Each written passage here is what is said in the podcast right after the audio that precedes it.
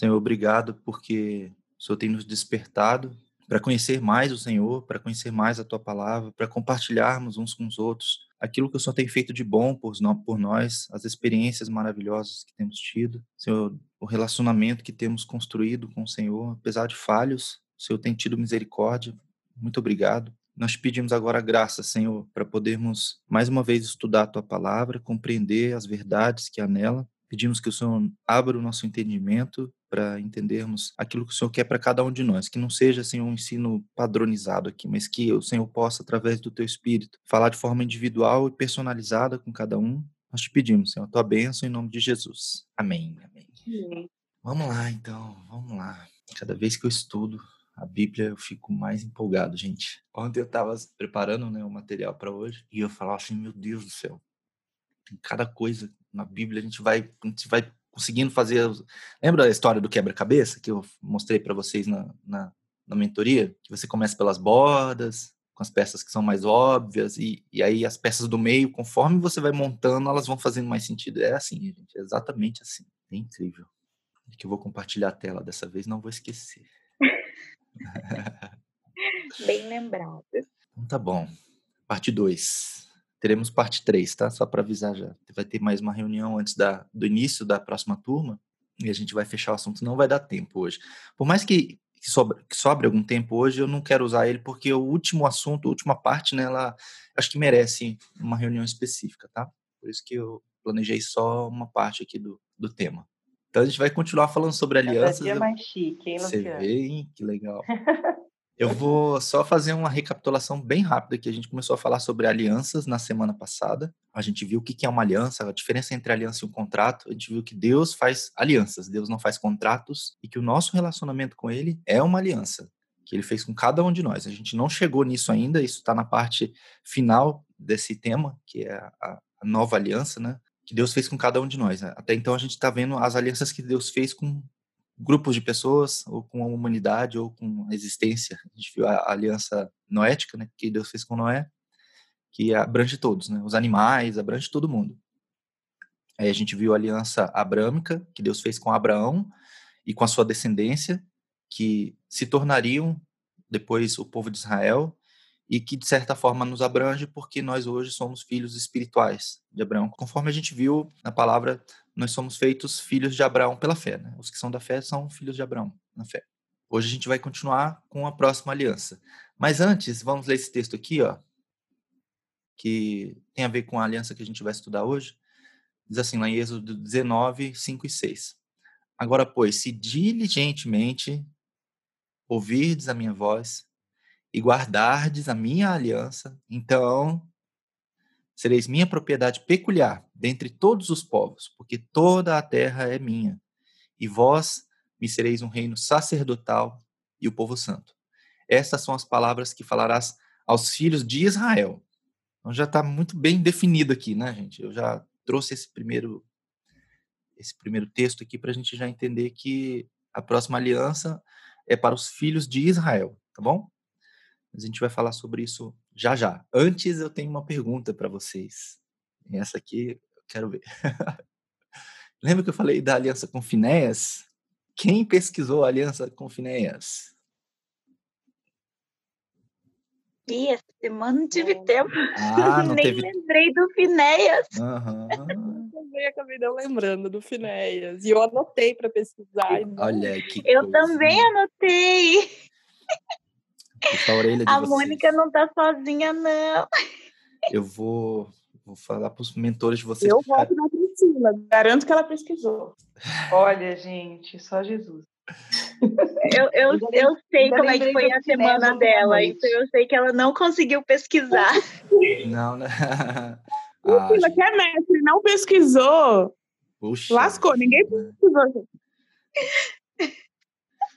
Acho que eu não vou explicar para vocês, então vou deixar Ô, vocês Mai, pesquisarem. Ô, Mai, tivemos um avanço, entramos no e-mail.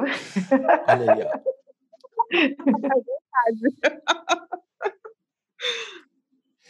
Tá bom. Eu já imaginei que ninguém ia pesquisar, tá?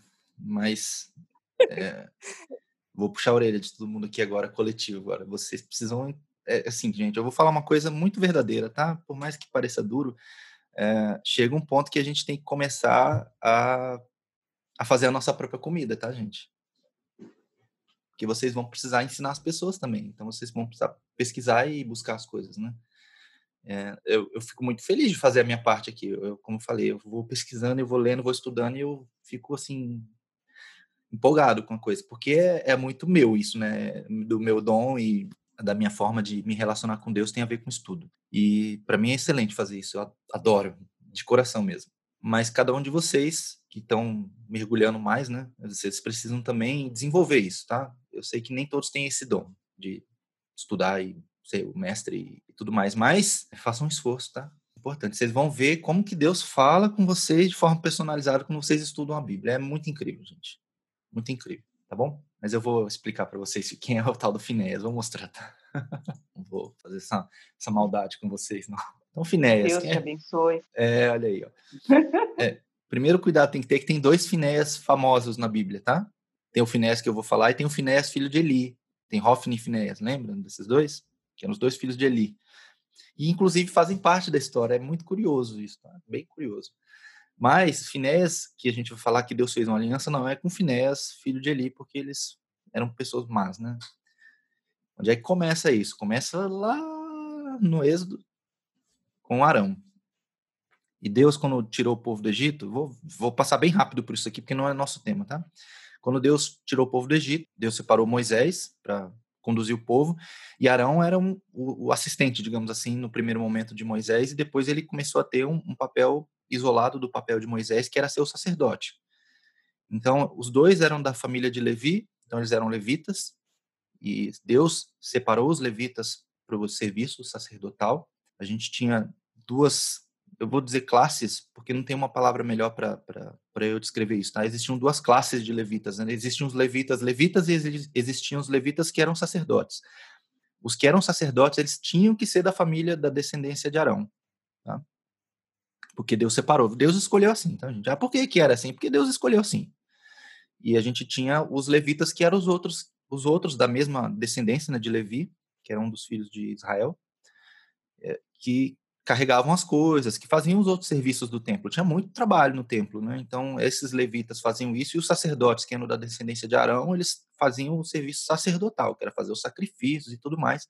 Tinha um sumo sacerdote, que era aquela pessoa que era o representante espiritual do povo diante de Deus, uma vez por ano ele ia lá fazer o sacrifício, né, no dia da expiação. Enfim, tudo isso. Mas começou com Arão. E Deus chamou Arão e falou para ele da sua descendência, então vai ter a linha sacerdotal. Isso já era uma espécie de aliança já. Não tem a palavra aliança, mas a gente entende que já era um propósito específico para a linhagem de Arão esse trabalho sacerdotal. E em Números 18 a gente vê essa aliança perpétua que Deus fez com Arão. Não, não, vou ler esse texto, tá, gente? Não vou ler os textos que estão aqui. Depois, se vocês quiserem, vocês leem. Vou, esse PDF vai ficar pronto na, na próxima reunião. Aí eu passo ele para vocês. Bom, no número 18 é onde Deus faz a aliança com Arão, e aí passa muito tempo, tá? Passou o êxodo, o povo entrou na terra, tal, tudo mais. E aqui, 1 Samuel 2, que é antes de ter uh, um rei em Israel, antes de Saul ser levantado como rei, aqui é a história de Samuel, tá? no, no, início do livro de Samuel. Então, aqui em 1 Samuel 2, 26 e 27, é, existe um juízo sobre a casa de Eli. Eu vou, eu vou ler alguma coisa aqui para vocês, tá? Senão acho que vai ficar mais difícil vocês compreenderem. Porque os, os juízos que Deus fez sobre a casa de Eli eram muito severos. Então, ó, 26 a 36. Veja o tipo de juízo. Aqui fala sobre Samuel, né? Samuel continuava a crescer, sendo cada vez mais estimado pelo, pelo Senhor e pelo povo. Então, Deus estava de olho em Samuel já. Mas aí, ó, veio um homem de Deus a Eli. Ninguém sabe quem é esse homem de Deus, não, não cita, não era Samuel. E aí diz assim, ó, assim diz o Senhor, acaso não me revelei claramente a família de seu pai, quando eles estavam no Egito, sob domínio de faraó? Aqui está falando de Arão, tá? Escolhi seu pai, Arão, aqui está falando de Arão, dentre todas as tribos de Israel para ser o meu sacerdote, subiu ao meu altar e queimar incenso, usar o colete sacerdotal na minha presença. Também dei à família de seu pai todas as ofertas preparadas no fogo pelos israelitas, porque existia uma parte do sacrifício que ficava com o sacerdote. Esse era, esse era o sustento do sacerdote. E aí continua, por que vocês zombam no meu sacrifício da minha oferta que determinei para minha habitação? Porque você honra mais os seus filhos do que a mim, deixando-os engordar com as melhores partes de todas as ofertas feitas pelo meu povo Israel. Portanto, o Senhor, o Deus de Israel, declara: Prometi à sua família e à linhagem de seu pai que me estariam diante de mim para sempre. Essa é a aliança com Arão. Mas agora o Senhor declara: Longe de mim tal coisa. Honrarei aqueles que me honram, mas aqueles que me desprezam serão tratados com desprezo. Então aqui já tem um princípio bíblico importante, que é a gente fala sobre reciprocidade. É chegada a hora em que eliminarei a sua força e a força da, sua, da família de seu pai, e não haverá mais nenhum idoso na sua família. E você verá a aflição da minha habitação. Embora Israel prospere, sua família, na sua família, ninguém alcançará, alcançará idade avançada. E todo descendente seu, que eu não eliminar de meu altar, será poupado apenas para lhe consumir os olhos com lágrimas e para lhe entristecer o coração. E todos os seus descendentes morrerão no vigor da vida. E o que acontecer a seus dois filhos, Hofni e Finéias, será um sinal para você. Os dois morrerão no mesmo dia. Levantarei para mim um sacerdote fiel, que agirá de acordo com o meu coração e o meu pensamento. E edificarei firmemente a família dele, e ele ministrará sempre perante o rei, o meu rei ungido. Então todo o que restar da sua família virá e se prostrará perante ele para obter uma moeda de prata e um pedaço de pão, e lhe implorará que o ponha em alguma função sacerdotal para ter o que comer. Olha que juízo terrível, né? Isso por quê? Porque ele estava fazendo o trabalho de Deus com desdém, talvez. Ele não levava a sério. Então, é, é, era uma coisa assim que Deus até hoje, se a gente se a gente pensar bem, até hoje Deus ele trata com os seus ministros de forma severa, digamos assim. A, a palavra fala lá no final da Bíblia, lá numa das cartas de Paulo, que aqueles que ensinam, eles vão sofrer um, um juízo mais rigoroso. Então eu, por isso que eu falo com vocês, eu tenho muito, muito temor em ensinar as coisas, porque nós que somos mestres, né, os que ensinam, nós seremos julgados com mais rigor, porque nós influenciamos o que as pessoas aprendem sobre a Bíblia e sobre as verdades espirituais e tudo mais. Então a gente precisa ter muito zelo pelo que a gente faz. E aqui o que ele estava fazendo era que não, ele não estava tendo zelo, né? Tanto que quando Ana, antes aqui, né, no capítulo 1, ele chega ali, ela chega no templo é, e ela estava angustiada porque não tinha filho e tudo mais, e ela estava orando, mexendo os lábios sem, sem, sem, produzir som, né? E ele fala que ela estava bêbada. Enfim. É, esse aqui foi o juízo sobre Eli. E aí os outros textos todos começam a confirmar os juízos. Em, em 1 Samuel 3 é quando Deus fala com Samuel, e o que Deus fala para Samuel é justamente o, o, juízo que ia vir sobre Eli. Então Deus confirma nesse texto que ia vir um juízo sobre Eli. Depois, é, em 1 Samuel 4, é quando os filisteus eles atacam Israel e levam a arca, e aí os filhos de, de Eli, os dois filhos morrem ao mesmo tempo, na mesma batalha. E aí logo em seguida, Eli, quando sabe ele nem, ele nem ficou preocupado com os filhos quando morreu, mas quando ele soube que a arca tinha sido levada, aí ele cai para trás da cadeira, né? E a palavra fala que ele era gordo, pesado, enfim, provavelmente era gordo. Caiu, quebrou o pescoço, morreu. Então aqui cumpriu-se o juízo sobre ele. Mas o juízo não era só sobre ele e seus filhos, era sobre sua descendência também. E aí você vai lá de 1 Samuel 22, passou muito tempo já, passou vários anos. Tinha mais de uma geração já depois os filhos de Eli tiveram filhos que tiveram filhos, já era neto ou bisneto já de Eli, já nessa, nesse texto aqui. Esse aqui eu vou ler também, porque esse aqui vale a pena, tá? É, em 1 Samuel 22, quer ver? Isso é uma lição importante. 22, 16. Esse aqui era rei, o rei era Saul, e aí Davi estava fugindo de Saul, e um dos sacerdotes foi falar com, com com Davi, onde ele estava escondido, né? E Saul ficou sabendo. Era Aimeleque, esse cara aqui. Ó, Aimeleque. E aí o rei, que era Saul, disse assim: Com certeza você será morto, Aimeleque. Você e toda a família de seu pai. Então o rei ordenou aos guardas que estavam selados: Matem os sacerdotes do Senhor, pois eles também apoiam Davi. Sabiam que ele estava fugindo, mas nada me informaram. Contudo, os oficiais do rei se recusaram a erguer as mãos para matar os sacerdotes do Senhor. Então o rei ordenou a Doeg, que era um dos, dos guerreiros ali que Saul confiava, mate os sacerdotes. E ele os matou. E naquele dia matou 85 homens que vestiam a túnica de linho. Então nesse dia aqui, basicamente se cumpriu o juízo. Só que sobrou um, escapou um, tá? Abiatar escapou. Então, entretanto, Abiatar, filho de Ameleque, neto de Aitube, escapou e fugiu para juntar-se a Davi. E aí Abiatar ele ficou com Davi durante bastante tempo. Davi ele foi fugindo, depois Davi virou rei, e, nesse tempo todo, Abiatar ele era sacerdote. Então, é, a linhagem de Eli ainda não tinha se extinguido totalmente.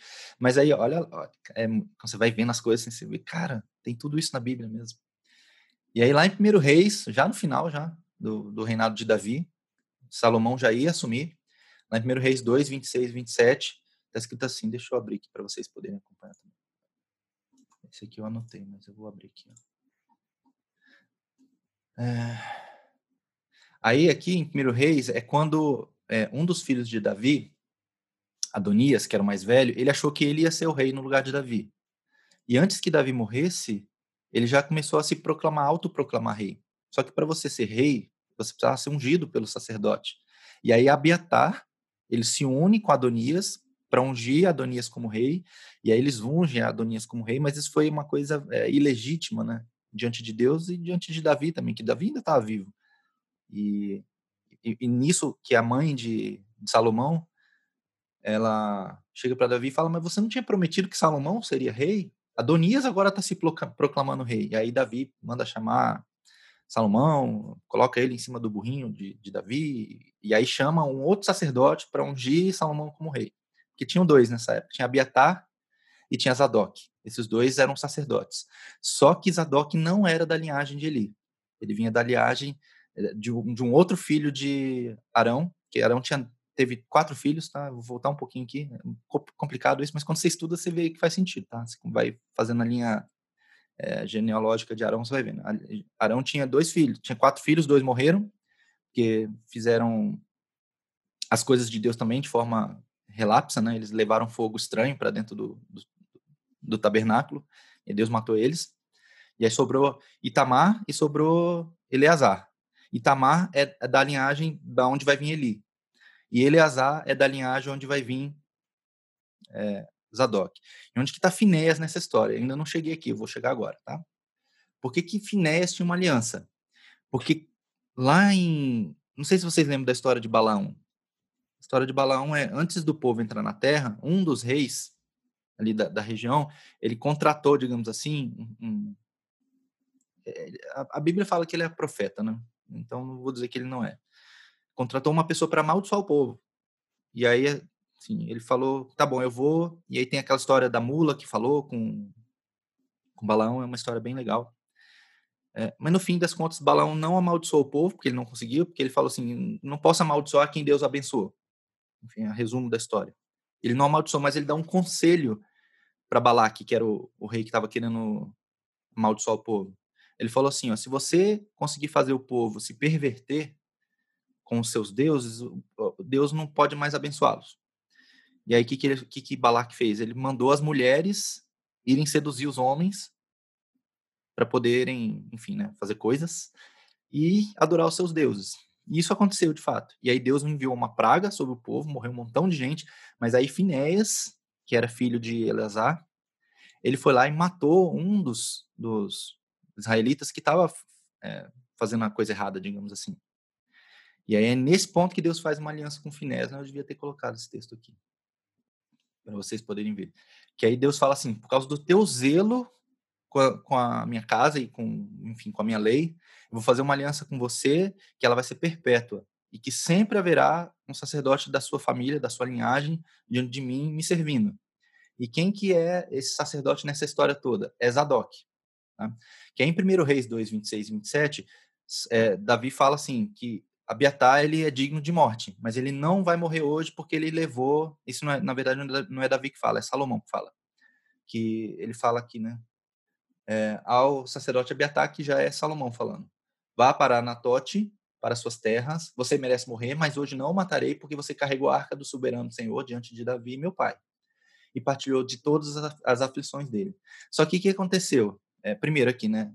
É, Salomão expulsou Abiatar do sacerdócio, então ele foi excomungado, digamos assim. E aí a própria Bíblia fala que aqui se cumpriu o que estava escrito. Quer ver? É, ó, Então Salomão expulsou Abiatar do sacerdócio do Senhor, cumprindo a palavra que o Senhor tinha dito em Siló a respeito da família de Eli. Então aqui que se cumpriu o juízo total sobre a família de Eli, nenhum descendente de Eli ele ficou no sacerdócio. E aí Deus trouxe outro para o lugar dele, que aí foi Zadok. E a história continua, tá? se vocês continuarem lendo, vocês vão ver como Zadok ele foi importante para Israel, para a reconstrução ali da, da parte espiritual no reino. E aí no final, Está aqui, né? É 1 Reis 2,35, quando, essa, quando Zadok é colocado como sacerdote. E aí, quando você, ops, quando você vai ver a história de Esdras, Esdras era descendente de Zadok e de Finés, consequentemente. Quando você vai ler a linhagem de Esdras, está lá no livro de Esdras mesmo, tá? É, você vai vendo a, a, linha, a linha genealógica dele vai voltando, voltando, voltando, aí tem Finés lá. E aí você percebe que, que como que Deus ele preservou de fato aquilo que ele falou. Lá em Ezequiel 48:11, só para finalizar essa parte, tá? É, falando sobre os filhos de Zadok, ó, será para os sacerdotes santificados, para os filhos de Zadok que cumpriram seu dever e não andaram errados, quando os filhos de Israel se extraviaram, como fizeram os levitas. Deus estava repartindo aqui novamente a, a possessão e estava dando para os filhos de Zadok uma possessão, porque os filhos de Zadok é dessa linhagem de Finés que também tinha um zelo muito grande pela casa de Deus.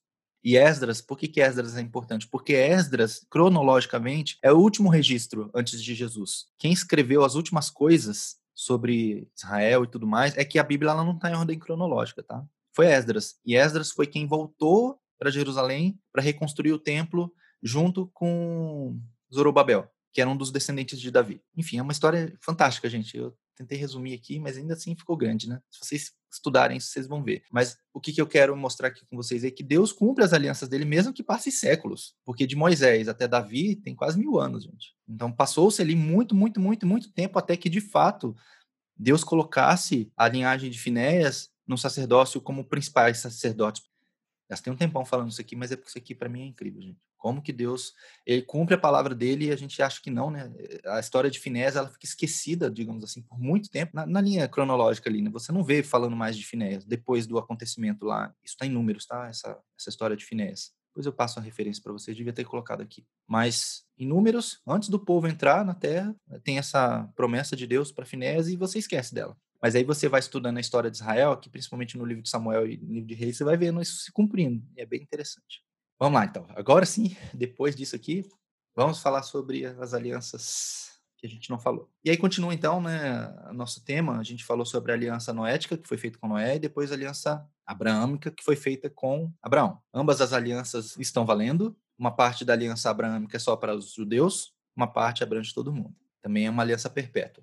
E aí começa aqui, com o texto que a gente leu lá em, em Êxodo 19, a aliança que Deus fez com Moisés. E com quem Deus fez essa aliança? Fez com Israel apenas. É, a gente já leu ali no primeiro texto, né? Que era só com Israel que Deus tinha feito essa, essa aliança. E a aliança mosaica, ela é a aliança onde Deus deu a lei. É a aliança da lei, digamos assim. Quando você vai lendo em Êxodo, em Deuteronômio, que também é Deuteronômio, só para vocês saberem, tá? É a repetição da lei. Tem alguns fatos que são exclusivos do livro de Deuteronômio, mas boa parte do livro de Deuteronômio é a repetição da lei que está em Êxodo, que começa em Êxodo 19.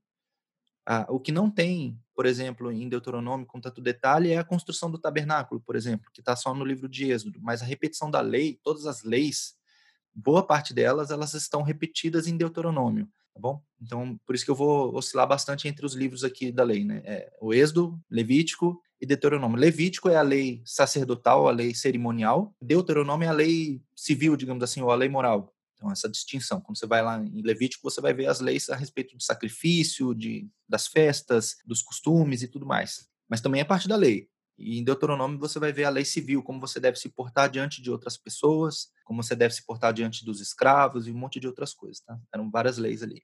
Mas é para Israel. Então a gente tem que tomar cuidado justamente porque às vezes a gente quer pegar partes desses, dessa lei e aplicar para nós, mas essa lei só se aplica para Israel. Isso fica muito claro no Novo Testamento. A gente vai ver várias referências de que a lei era para os descendentes de Abraão. Então, não se aplica a nós. Não se aplica a nós, porque senão a gente estaria descumprindo a lei todo dia.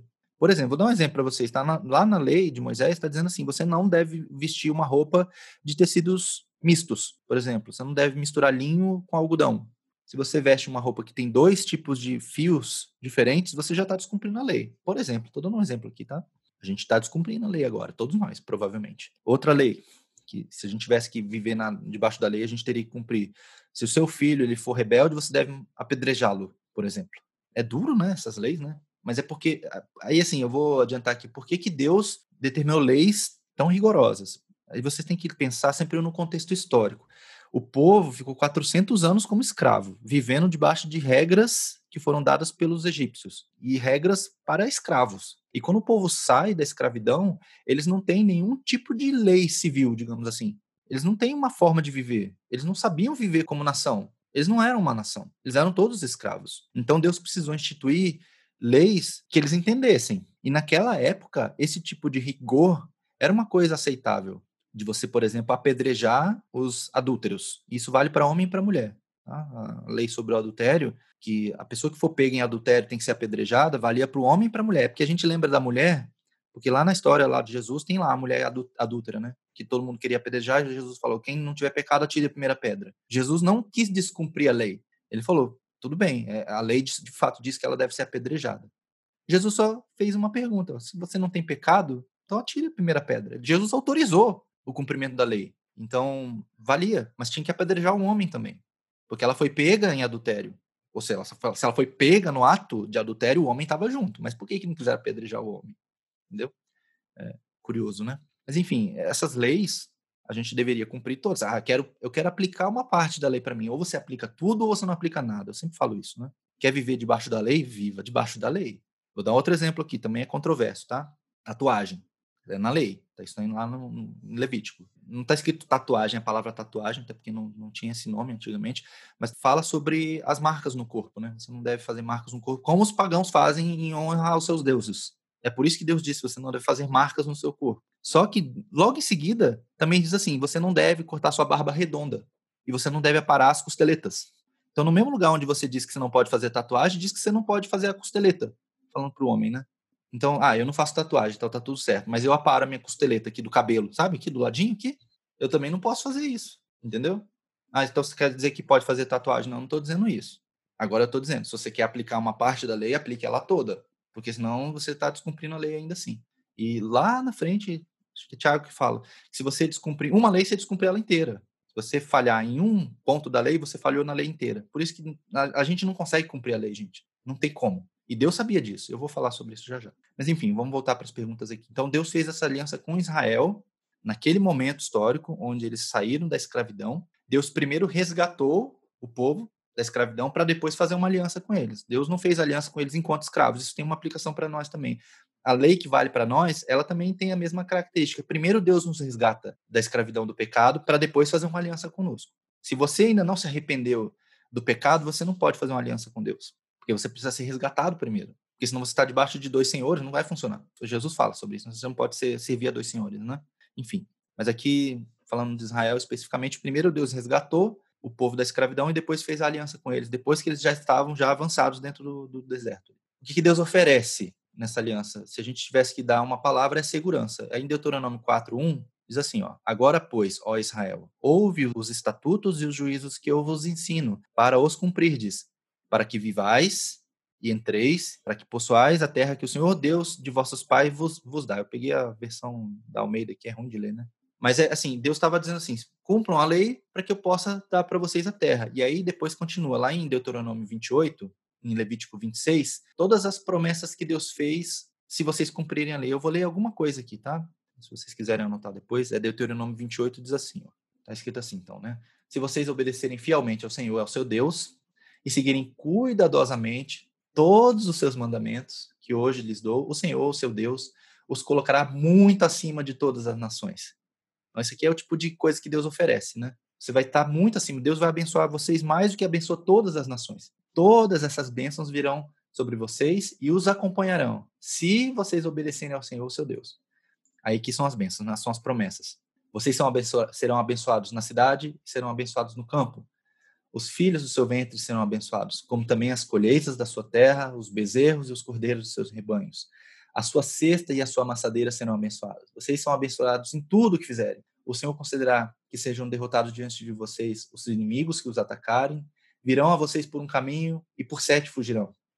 O Senhor enviará bênção do seu celeiro, aos seus celeiros e a tudo que as suas mãos fizerem. O Senhor, o seu Deus, os abençoará na terra que lhes dá, e o Senhor fará de vocês o seu povo santo, conforme prometeu sob juramento, se guardarem os mandamentos do Senhor, seu Deus, e andarem nos seus caminhos. Então, todos os povos da terra verão que vocês são chamados pelo nome do Senhor e terão medo de vocês. O Senhor lhes concederá grande prosperidade no fruto do seu ventre, nas crias dos seus animais, nas colheitas da sua terra, nesta terra que ele jurou aos seus antepassados, e continua, né? Um monte de bênçãos, né? E aqui que tem um, o texto que a gente até falou quando a gente fala sobre a Bíblia, né? Que vocês serão cabeça e nunca cauda aqui, ó. O Senhor fará de vocês cabeça das nações e não cauda, se obedecerem aos mandamentos do Senhor, do seu Deus, que hoje lhes ordeno, e e o seguirem cuidadosamente. Vocês estarão sempre por cima, nunca por baixo. E, assim, essas são as bênçãos que Deus promete nessa aliança. Em resumo, é provisão, conquista da terra. Por que a conquista? Porque a titularidade da terra já era deles. Deus já tinha dito para Abraão: essa terra aqui é de vocês, da sua descendência. Só que eles ainda não estavam é, com posse da terra, né? eles não tinham ainda conquistado a terra. Deus promete saúde, isso está lá em Levítico 26, tá? A parte da saúde prosperidade acima de todas as nações. Isso é o que Deus prometeu. Deus ofereceu para Israel. Então esse texto aqui, a gente difícil aplicar para nós, porque isso aqui é parte da aliança que Deus fez com Israel, tá? Aí você fala assim: "Ah, mas eu sou Israel espiritual". Tudo bem, então viva a lei. Porque isso aqui é se cumprir a lei. Cumpriu a lei? OK. Então vai ser abençoado na, na cidade, no campo, blá, blá, blá. O que, que Deus esperava das pessoas? Que cumprissem a lei. Deuteronômio 5 e 3 fala exatamente isso, que vocês têm que cumprir a lei, é isso que eu espero de vocês. E essa aliança ela é perpétua, tá? ela vale para sempre.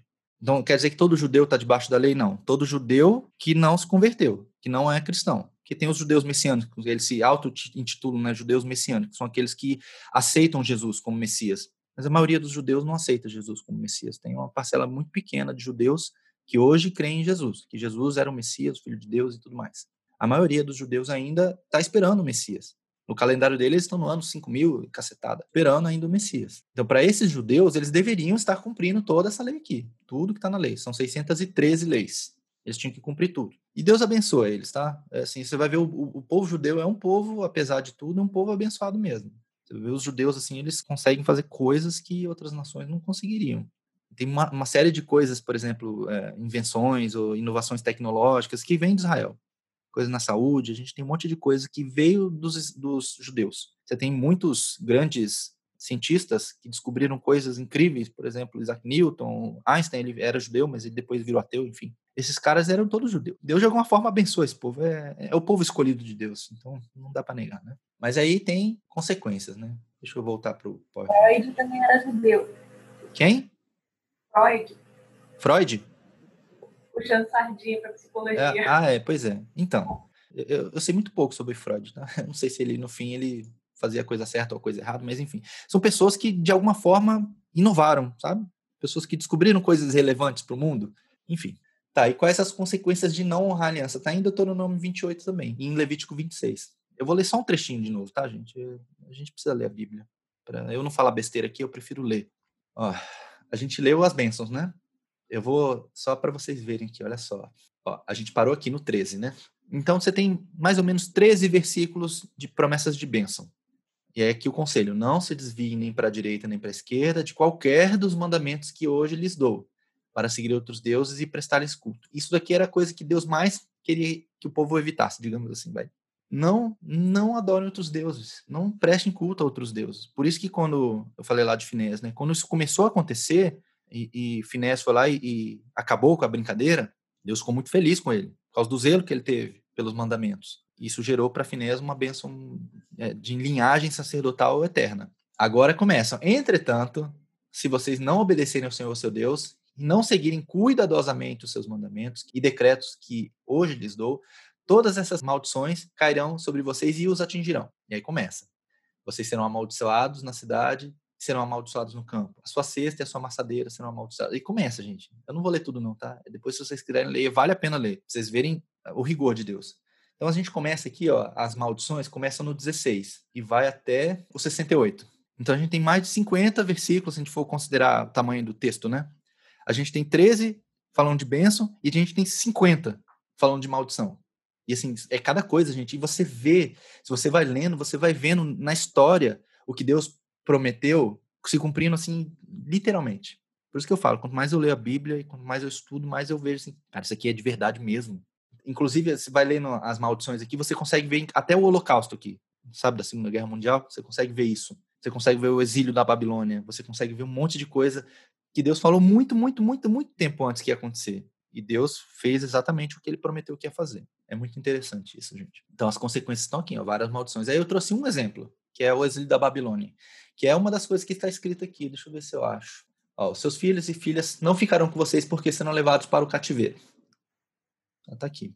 Os estrangeiros que vivem no meio de vocês progredirão cada vez mais e cada vez mais vocês regredirão. Então isso aqui tem um pouco a ver com o Holocausto, por exemplo, que chegou um ponto, né, que o povo se espalhou, né, a diáspora. Depois do cativeiro babilônico, que nunca mais Israel voltou a ser como era antes, porque nem todos voltaram para Israel quando terminou o cativeiro. Muitos ficaram na Babilônia e em outros lugares. Né? O povo se espalhou muito e nunca mais o povo judeu voltou todo, né, para Israel. E isso é uma das coisas que precisa acontecer ainda.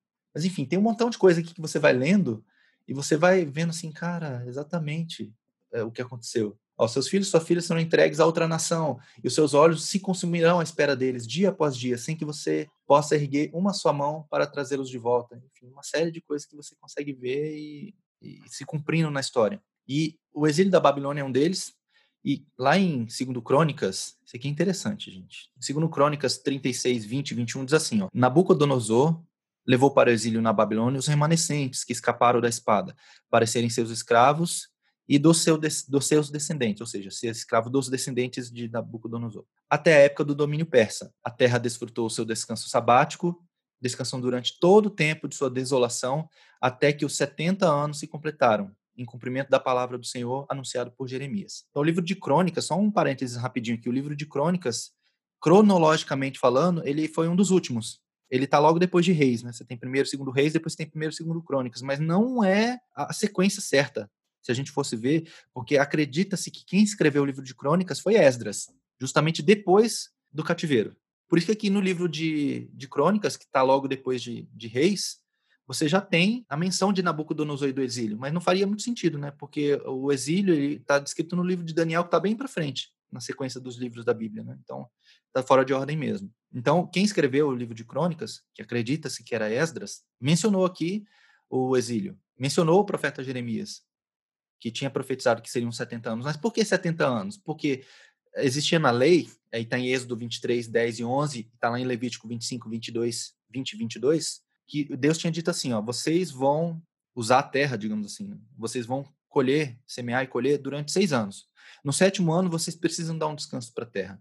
E o que, que o povo fez? Não fez isso. O povo não deu descanso para a terra. Eles não confiaram na palavra de Deus, porque aqui em Levítico 25, 20 e 22 tem uma pergunta que diz assim, ó: E se disserdes, que comeremos no sétimo ano? Eis que não havemos de semear nem fazer a nossa colheita. Eles preocupados, né? Tá, se eu não vou plantar e nem colher no sétimo ano, porque eu tenho que dar descanso para a terra, o que, que eu vou colher? E aí que, o que Deus responde? Eu mandarei a minha bênção sobre vós no sexto ano, para que dê fruto por três anos. Então, no, no sexto ano, Deus ia fazer a, a colheita prosperar tanto que duraria três anos. Duraria o sétimo ano, o oitavo ano e o nono ano. Então, o sétimo ano a terra descansa, o oitavo ano eles poderiam semear de novo, no nono ano eles poderiam colher a colheita do oitavo ano, mas Deus prometeu que no sexto ano ele daria colheita por três anos. Então, Deus está falando assim: eu vou fazer ainda mais do que vocês precisam. E o povo não, não acreditou muito em Deus e nunca deu descanso para a terra. E aí, durante 490 anos, o povo. Isso depois que o povo foi constituído como nação, né? Depois que eles conquistaram toda a terra, e aí sim eles foram constituídos como nação, começou a contar esses anos sabáticos que falharam. Então, para cada ano sabático que falhou, Deus foi lá e deixou o povo um ano no exílio, no cativeiro. Por isso que são 70 anos, tá? Uma curiosidade aqui, caso vocês não soubessem. Então, o exílio foi uma das consequências de não honrar a aliança. A parte de Deus ele sempre fez, gente. E ele sempre falou: vocês sempre serão meu povo, e por mais que vocês errem, eu sempre vou resgatar vocês. E Deus sempre resgatou o povo. Sempre, sempre, sempre. Você vai vendo o povo se dando mal e Deus, de alguma forma, resgatando. O povo fazendo besteira, se dando mal, Deus resgatando o povo de novo. Isso continua acontecendo até hoje, né? O Holocausto, por exemplo, é um bom exemplo de um juízo sobre o povo, que já estava anunciado antes, por, por descumprir a lei, por descumprir a aliança, Deus falou: vocês vão ser dominados por outras nações. E aconteceu exatamente isso. Mas Deus ainda assim preservou o povo dele. E Israel voltou a ser nação depois de dois mil anos, e isso é um, uma outra história. Por que, que Deus fez essa aliança? Aí tem vários motivos. Né? Primeiro, Deus queria mostrar a sua santidade Então, a lei moral, os mandamentos, tem a ver com a santidade de Deus em relação ao pecado. Aí em Romanos 7 fala que também a lei, ela serve para mostrar que nós somos pecadores, que nós não conseguimos cumprir a lei. Deus estabeleceu o parâmetro, esse é o padrão para viver. Mas vocês não vão conseguir viver. Por isso que Deus já tinha até preparado o, o Messias, né? Toda a simbologia do tabernáculo apontava para alguém que pagaria o preço pelo pecado do povo. Então isso já estava descrito lá desde o início. Marcar Israel como um povo separado. Então Salmo 147, 19 e 20, tem um texto bacana que fala sobre isso. Deixa eu abrir aqui para vocês. Gente, eu estou falando um montão, né? Não estou deixando vocês falarem, mas se vocês tiverem alguma dúvida, alguma coisa, não entendi isso, explica de novo. Eu explico, tá? Esse tema, esse tema é pesado mesmo, eu sei, gente. É que a gente ainda não entrou na nossa, na nossa aliança, né? Quando a gente entrar na nossa, vocês vão entender por que, que eu estou falando das antigas. É, é importante, tá? Ó, Salmo 147, 19 e 20. Ele revela a sua palavra a Jacó, os seus decretos e ordenanças a Israel. E não fez isso, né? Ele não fez isso com nenhuma outra nação. Todas as outras desconhecem as suas ordenanças. Aleluia. Então isso é para Israel, para Israel. Também Deus fez essa, essa aliança para dar a Israel um modo de vida correto, como eu falei, né? Eles vieram da escravidão com os costumes egípcios, com os deuses egípcios, tudo errado, né? E Deus precisava colocar eles dentro de um, de um trilho, onde é, é esse é o exemplo. É assim que vocês devem viver, para dar exemplo para outras nações, porque a gente já leu e já viu várias vezes que tudo isso que Deus fez com Israel é para que Israel fosse a referência e aí a aliança com Moisés também tinha a ver com preparar Israel para a vinda do Messias. Isso está lá em Gálatas, você vê, está lá no Novo Testamento. Gálatas 3, 23, 24. Deixa eu abrir aqui para vocês. Ó, antes que viesse esta fé, estou falando da graça agora, né? Estávamos sob a custódia da lei. Paulo estava falando estávamos porque ele era judeu, né? Nela encerrados, até que a fé que haveria de vir fosse revelada.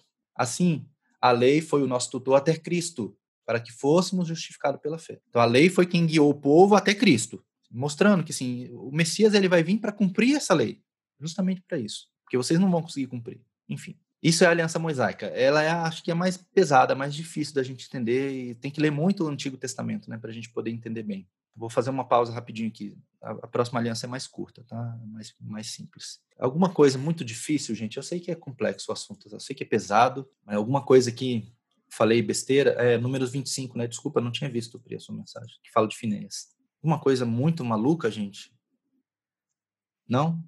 Vocês estão pelo, vocês estão pelo menos entendendo o que eu estou falando. Eu fico preocupado de vocês não estarem agora, entendendo. Agora está até mais claro, lendo aí Gálatas, Gálatas 3, é, por que geralmente dizem, ah, mas a graça ela veio para quebrar a lei, né? Às vezes a gente uhum. escuta muito disso. Até semana passada eu estava passando o meu resuminho pro Gabriel, ele falou assim, não, mas espera, eu falei, não, mas espera, digo eu.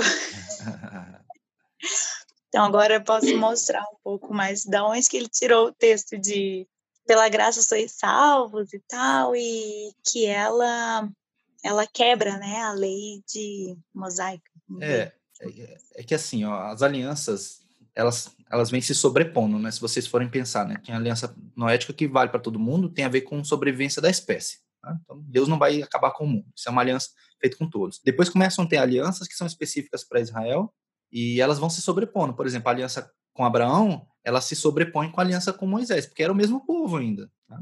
O, o, o, que diferencia é que a aliança noética ela é global. No final vai fazer muito sentido isso para vocês. Tá? Você tem uma aliança global, depois você tem uma aliança internacional que pega Israel e nós, que é a de Abraão, que fala que temos que levar a mensagem adiante. Aí depois você tem uma aliança que é exclusiva para Israel. E aí agora a gente vai para a aliança davídica, que é a aliança também, ela volta a ser para Israel e para nós. Aí vocês vão ver como. Cara, é, é, assim, é muito bonita. A história bíblica, gente, é top, cara. Ver assim, a simetria não pode ser coincidência, gente, não pode. é bem legal. Deixa eu voltar lá. Lu, então. é lindo Oi. e é interessante que quando a gente estuda essa aqui agora que você falou, o Deuteronômio 28 era uma que eu adorava parte das bênçãos, é. mas a hora que você vai estudar ali, você fala, ah, meu Deus do céu, olha como é bem mais complexo e tem todo um contexto, né? Sim. Não é simplesmente só a bênção, esquece a maldição e, e outra, principalmente o contexto de, de tudo que Deus estava construindo com o povo ali. Então é é um abrir de olhos mesmo, como a Mayara falou, as coisas começam a fazer sentido quando você começa a estudar uhum a palavra. Pois é, pois é. Então, assim, o, o que eu sempre falo, né? Depois que eu comecei a entender isso, a gente só tem que ter zelo para a gente não ensinar errado para as pessoas, porque se você ensina, você vai ter a tua, você vai prosperar na cidade, no campo, blá blá blá, a gente fala todas aquelas promessas, né? Não, show de bola. Quem que não quer ouvir isso? Aí você vai num púlpito e prega isso, ó, todo mundo vai fazer aleluia, glória a Deus. Mas o texto não para por ali. Quando você quer pregar esse texto, pregue ele todo. Aí vamos ver quantos aleluia e glória a Deus vai sair. Exatamente. Aí vai começar, ai Senhor, tem misericórdia. É, porque o rigor é muito grande para descumprimento da lei. Então a gente precisa ter cuidado, tá? É, essa é a minha, a minha visão sobre isso. Eu não estou dizendo que a gente não pode nunca pregar sobre esse texto. A gente pode, com devido cuidado. Tá? Vamos lá, para agora a parte bonita, agora começa a ficar mais legal a história tem, tem um espaço, é, essa questão do contexto faz tanto sentido. É, sempre no período da ceia, tem o texto da ceia, né? Que é muito bonito, que é uma benção. Mas tem o depois. Uhum. Quem pode tomar a ceia? Né? E fala lá, vai lá com o teu colega. Não toma a ceia sem antes você lá e pedir perdão para aquela pessoinha que você não está de bem. Uhum. Isso, no geral, a gente passa desapercebido, oh, glória a Deus, estou aqui no culto, que benção, tomar ceia, mas não entende o contexto. É muito, é muito mais sério do que a gente imagina.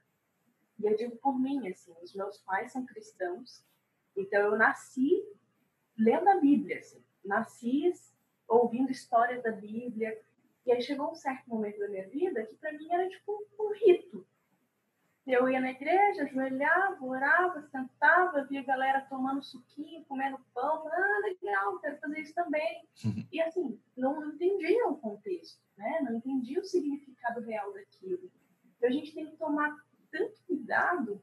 E aí, quando você comentou sobre o filho pródigo, e sobre o filho que estava na casa do pai, né? O filho que não saiu.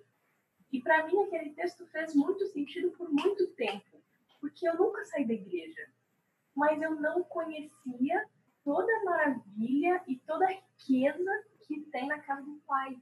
Uhum. E a gente precisa entender o contexto, a gente precisa compreender para além do que é pregado à noite, né? Para além do que são dois, três textos ali, que é uma bênção, não estou dizendo que não, mas tem coisas para além disso e que fortalece a gente, né?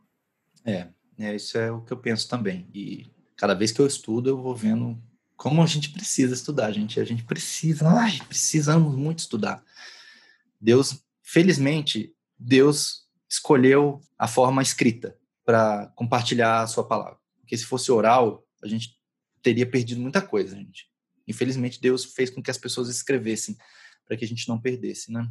A Mônica falou assim, o filho, o filho pródigo também chamou muita atenção. É, o filho pródigo é muito bonito a história tem muita coisa no Filho Pródigo ali, muitas entrelinhas.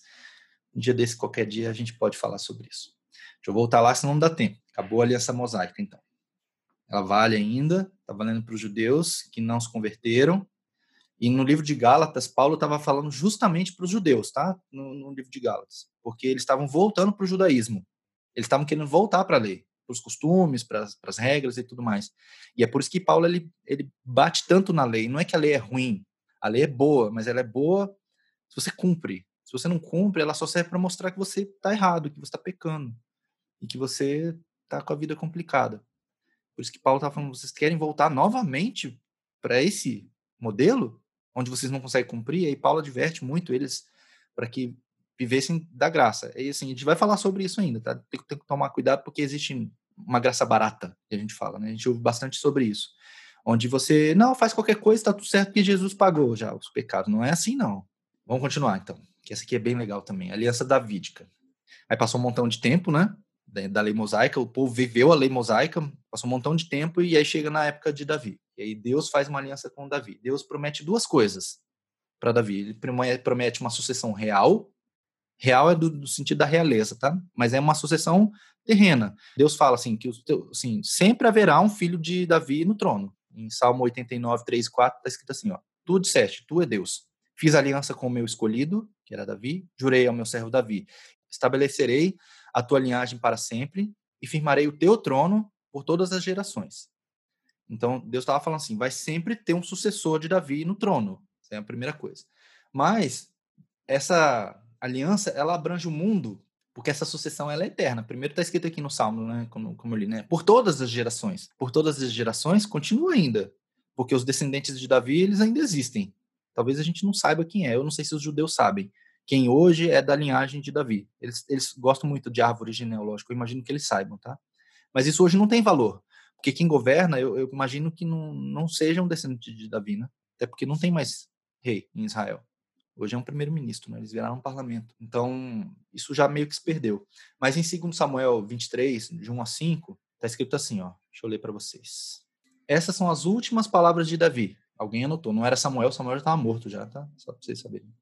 Mas alguém anotou como, como continuação do livro. É que o livro de Samuel não é um e dois, tá? É um livro só. Nós que dividimos em dois. Se você vai lá no, no Tanakh, que é a Bíblia judaica, só tem livro de Samuel. Palavras de Davi, filho de Jessé. Palavras do homem que foi exaltado, do ungido pelo Deus de Jacó, do cantor dos cânticos de Israel. O Espírito do Senhor falou por meu intermédio, sua palavra esteve em minha língua. O Deus de Israel falou, a rocha de Israel me disse: quem governa o povo com justiça, quem governa com o temor de Deus, é como luz da manhã ao nascer do sol. Numa manhã sem nuvens, é como a claridade depois da chuva, que faz crescer as plantas da terra. A minha dinastia está de bem com Deus. Ele fez uma aliança eterna comigo. Então aqui já, já respondemos, né? Por quanto tempo vale? Para sempre. Ele fez uma aliança eterna comigo, firmada e garantida por, em todos os aspectos. Certamente fará prosperar em tudo e concede-me tudo quanto desejo. Então, essa foi é, uma parte do que Deus prometeu para Davi, né? que é eterno. Então, haverá sempre uma sucessão. Que a gente sabe que hoje não é mais uma sucessão real, justamente pelo que eu já expliquei. Não existe mais rei em Israel. Sucessores, né? A genealogia de Davi não tem mais esse papel de governo. Então não existe mais trono, mas a gente sabe que existe um rei, certo? Já vou adiantar o spoiler aqui, né? Existe um rei que é descendente de Davi. E é por isso que isso vale para nós hoje. Tá? Vou daqui a pouco eu chego lá. E o que, que Deus oferece nessa aliança? Um reino soberano.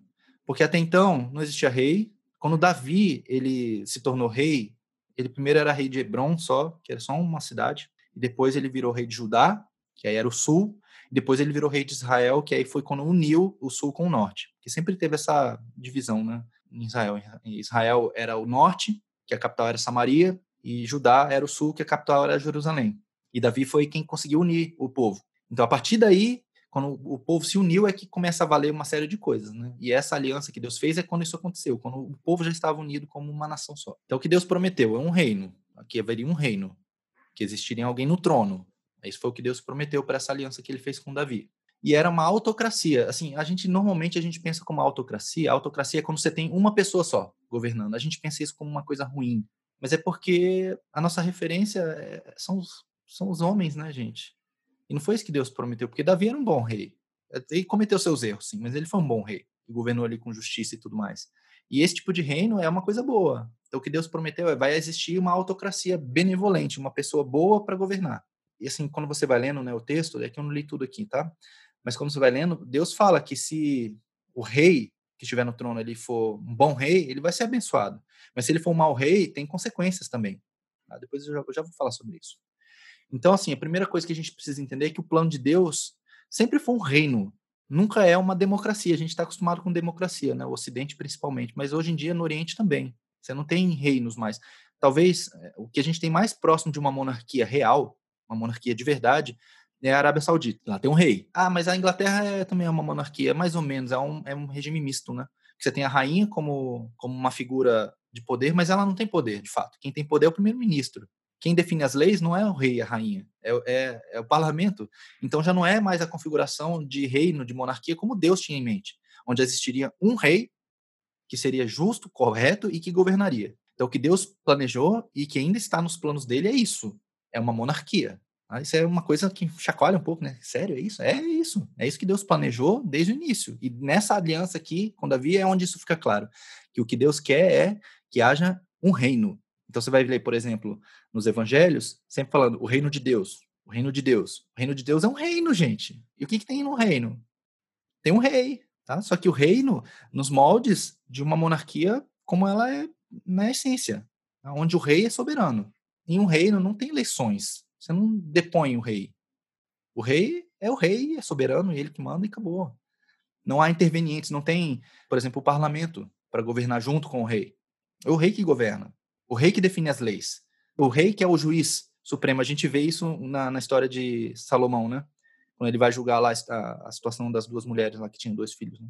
lembra? De cortar o menino no meio. Então, esse é o tipo de coisa que acontecia. As causas que eram mais sérias e que não conseguiam ser discutidas num, num fórum anterior eram trazidas para o rei. O rei julgava e o que o rei decidia estava decidido.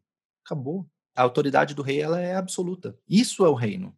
Isso é um reino. Tá? Se você vai assistir filme medieval, qualquer coisa assim, você vê isso. Se o rei decide matar alguém, aquela pessoa está morta e acabou. A gente viu no texto ali, né? Quando Saul mandou matar os sacerdotes.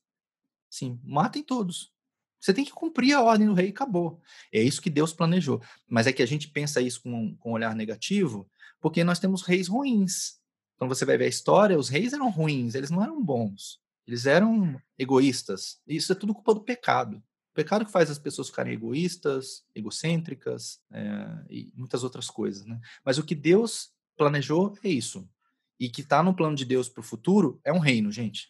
Se vocês lerem o livro de Apocalipse ou lerem Isaías, que fala também sobre o, como vai ser o, o reino do Messias, lá em Ezequiel também tem, vocês vão ver, é um reino. Eu escrevi aqui, né? Os reinos humanos caem por causa do pecado, a ganância, orgulho, egoísmo, e pensa em qualquer outra coisa aí. É porque aquela pessoa que está no governo, ela deixa o poder subir a, cabeça dela, é que o reino fica ruim. Agora imagina um reino onde o rei ele é justo, perfeito, correto, seria ótimo é, e normalmente é assim, né? Se você for olhar a história, você tem reinos, aí o rei, o rei se torna ruim, isso de alguma forma gera uma revolução na sociedade, e aí vira uma democracia ou algo parecido. Aí a democracia ela é ruim, ela se desmorona porque os governantes são ruins da mesma forma, aí o que, que o povo começa a querer? Uma autocracia de novo. A gente não está vendo isso aqui no Brasil, gente? Uns outros aí querendo voltar para um regime totalitário.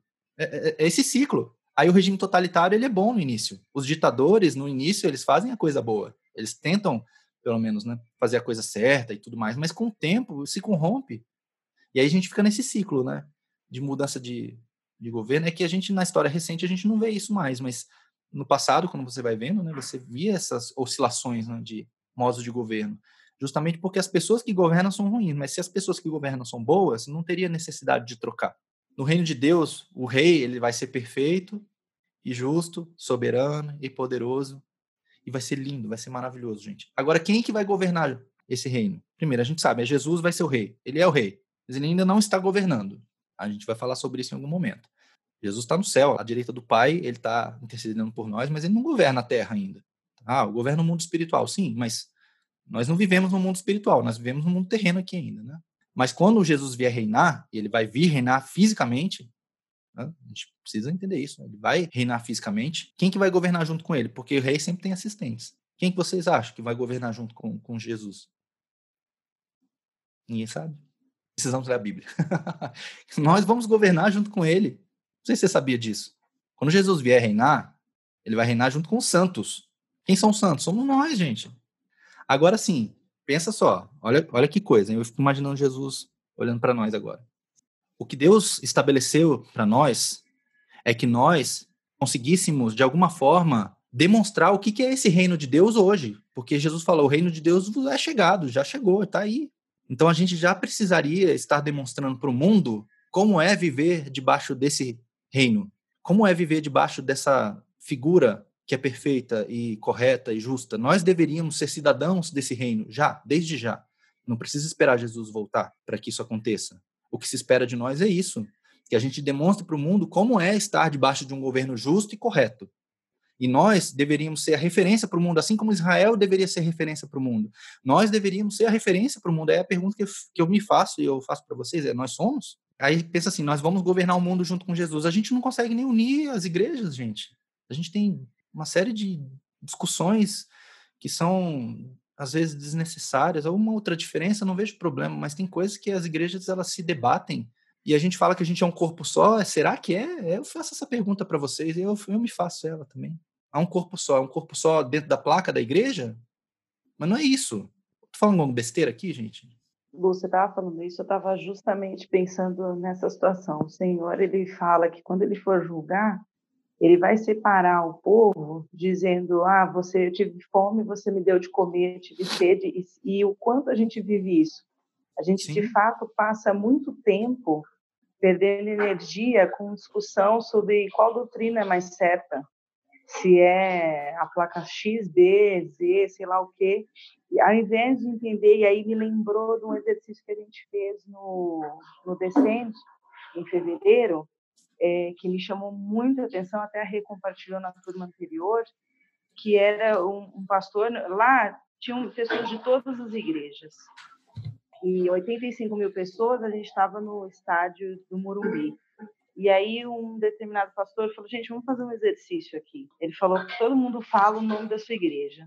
Aí começou a gritar, ah, igreja tal, tal, tal. Tipo, você não entendia nada. Aí ele falou, agora fala o nome do seu Salvador. Aí foi uma voz única no estádio inteiro, foi um negócio que arrepiava. Jesus Cristo. Todo mundo entendia claramente o que estava sendo dito. E ele falou, olha quanto a gente perde tempo. A gente está se degladiando sobre qual igreja, e o nosso Salvador, o nosso Rei é Jesus.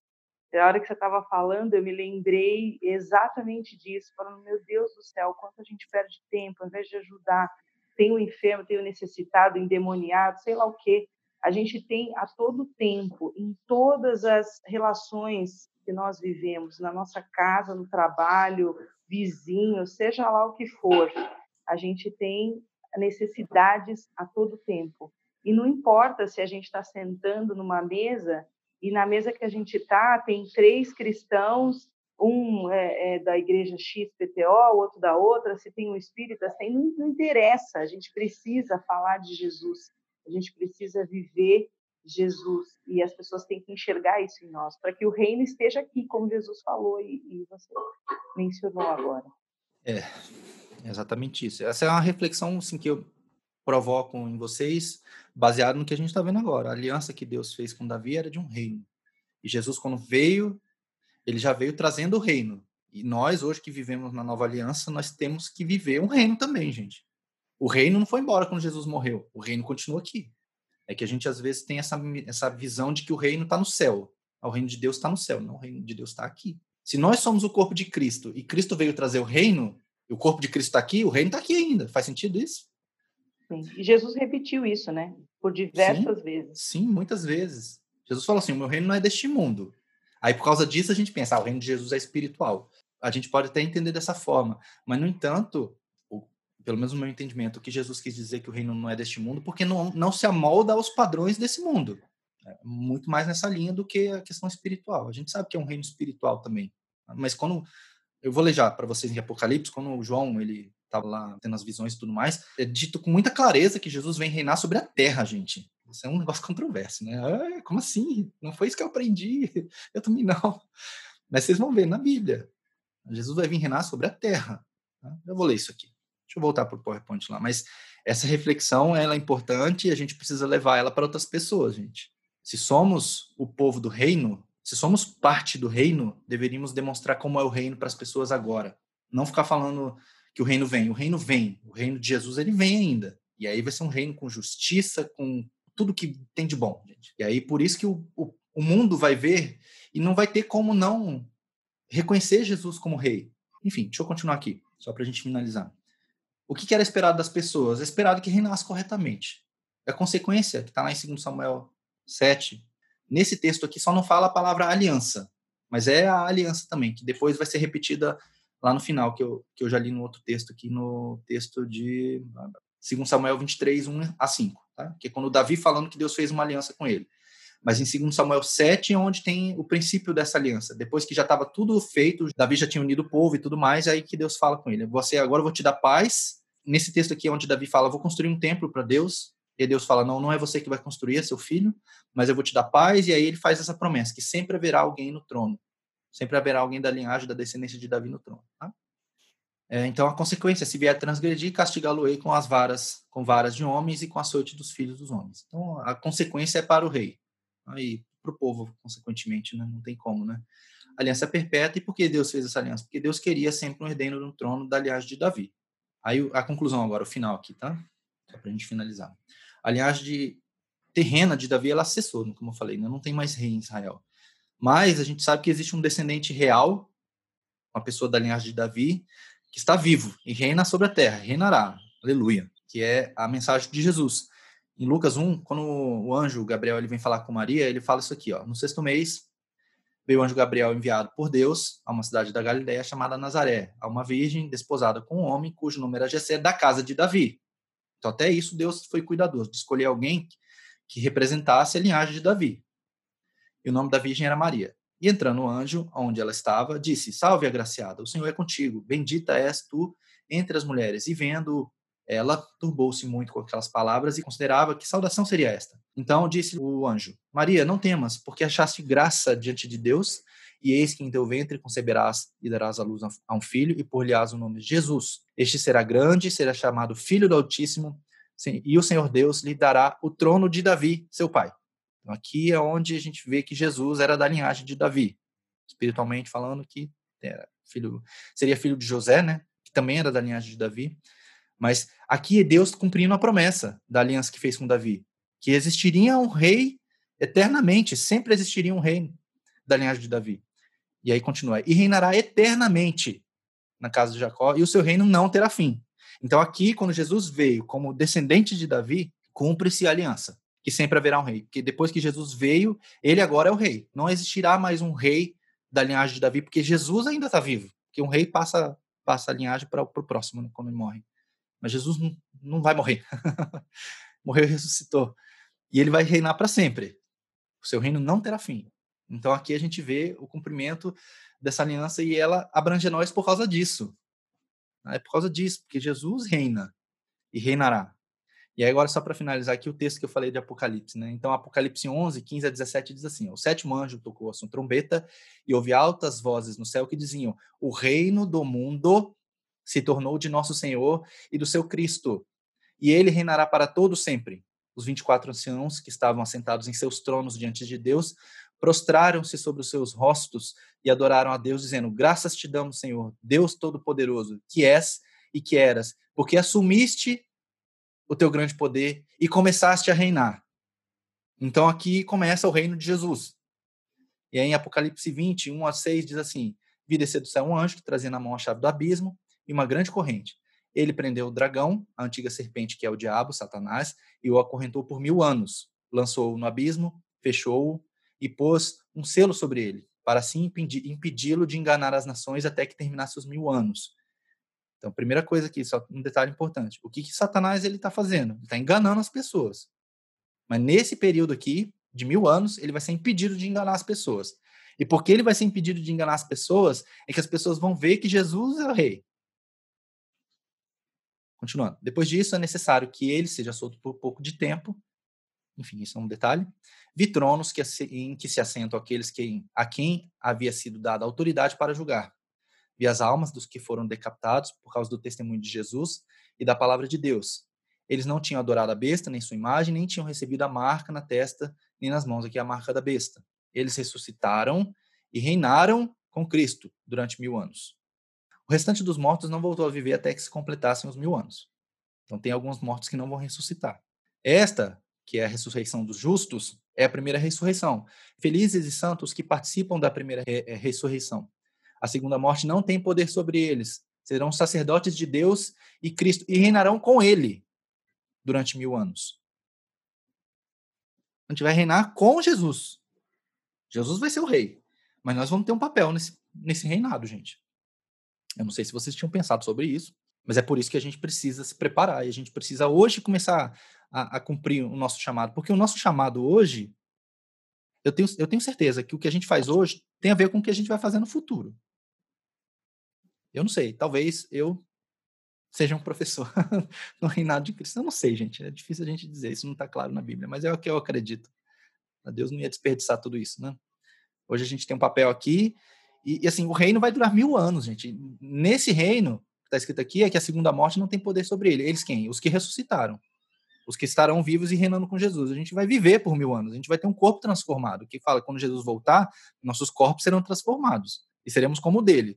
E o corpo de Jesus hoje, que ele tem, é um corpo incorruptível. Não morre.